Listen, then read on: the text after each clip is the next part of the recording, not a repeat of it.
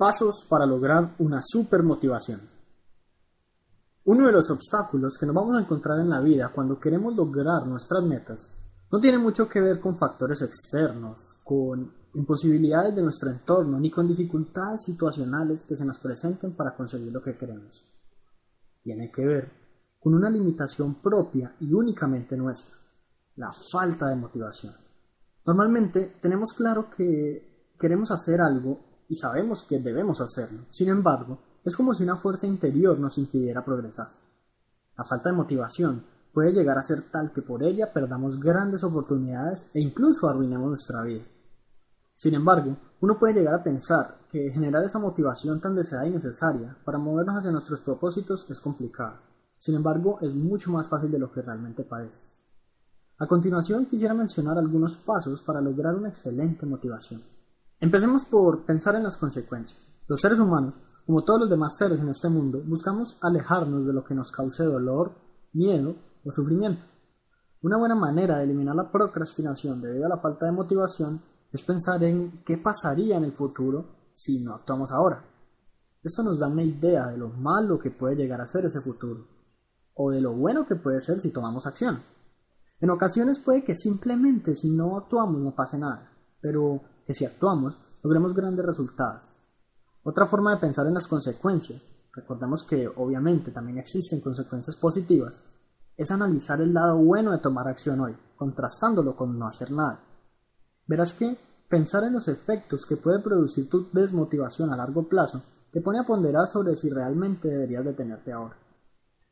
Como dijo Thomas Jefferson, nada sobre esta tierra puede detener al hombre que posee la correcta actitud mental para lograr su meta. Nada sobre esta tierra puede ayudar al hombre con la incorrecta actitud mental. Continuemos con premiar tus esfuerzos. Uno de los factores que más afecta nuestra motivación es no ver claramente una recompensa por hacer lo que hacemos.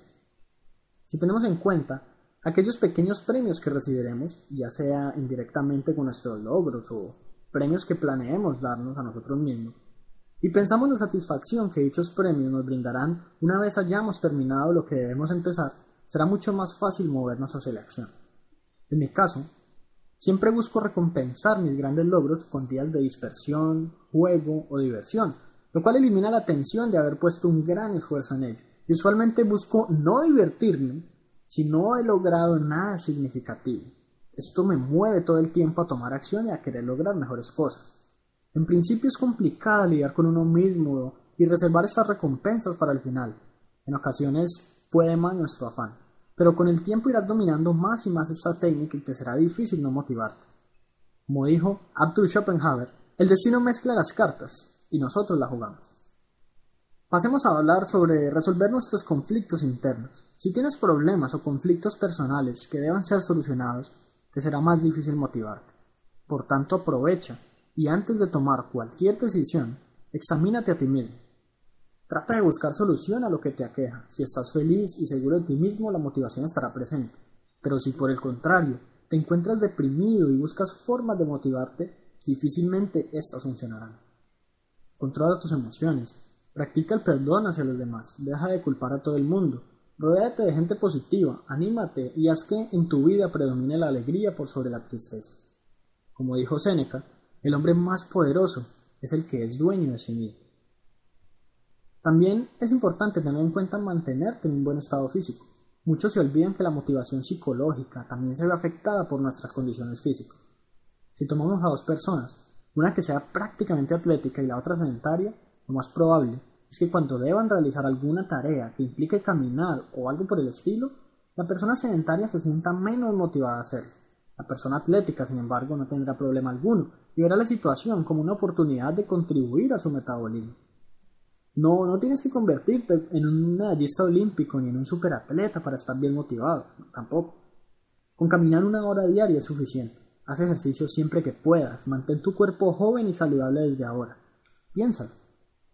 Como dijo Ralph Waldo Emerson, aquello que habita en el pasado y aquello que habita en el futuro es solo una pequeña cosa comparado con aquello que habita dentro de nosotros.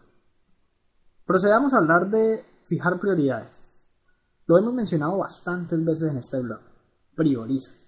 si sabes qué es realmente lo más importante que tienes que hacer y conoces a fondo el impacto de sus resultados, es mucho más sencillo ver con claridad que el no actuar no es una opción. Adicionalmente es posible que para lograr la meta final debas llegar primero a pequeños logros que quizás sean un poco tediosos. Concéntrate en tus metas más prioritarias y no olvides los beneficios y no olvides los beneficios de llevar a cabo todos tus deberes. Nicholas Murray Butler lo dijo muy bien. Hay tres grupos de personas. Los que hacen que las cosas pasen, los que miran las cosas que pasan y los que se preguntan qué pasó. Empieza, pero ya. No importa cuál es tu progreso ahora mismo, contribuye con poco, pero contribuye a dicho progreso. Si empiezas ahora, así sea a escribir en un papel tu plan de acción, aprovecharás esa inercia favorable que te brinda tu fuerza de voluntad. No olvides que sin importar qué tanto avances, cuando te encuentras sumergido en la acción, en busca de llegar al éxito, creas más de lo mismo gracias a la ley de la atracción. Si empiezas hoy y actúas, atraerás más acción y por tanto será más natural y más fácil para ti continuar hasta llegar. Solo una cosa convierte en imposible un sueño, el miedo a fracasar. Así lo dijo Pablo Coelho. Ten en cuenta estas recomendaciones y verás cómo estarás motivado la mayor parte del tiempo. ¿Y tú ¿Conoces algunas otras maneras de motivarte? Sería bueno que nos contaras en los comentarios.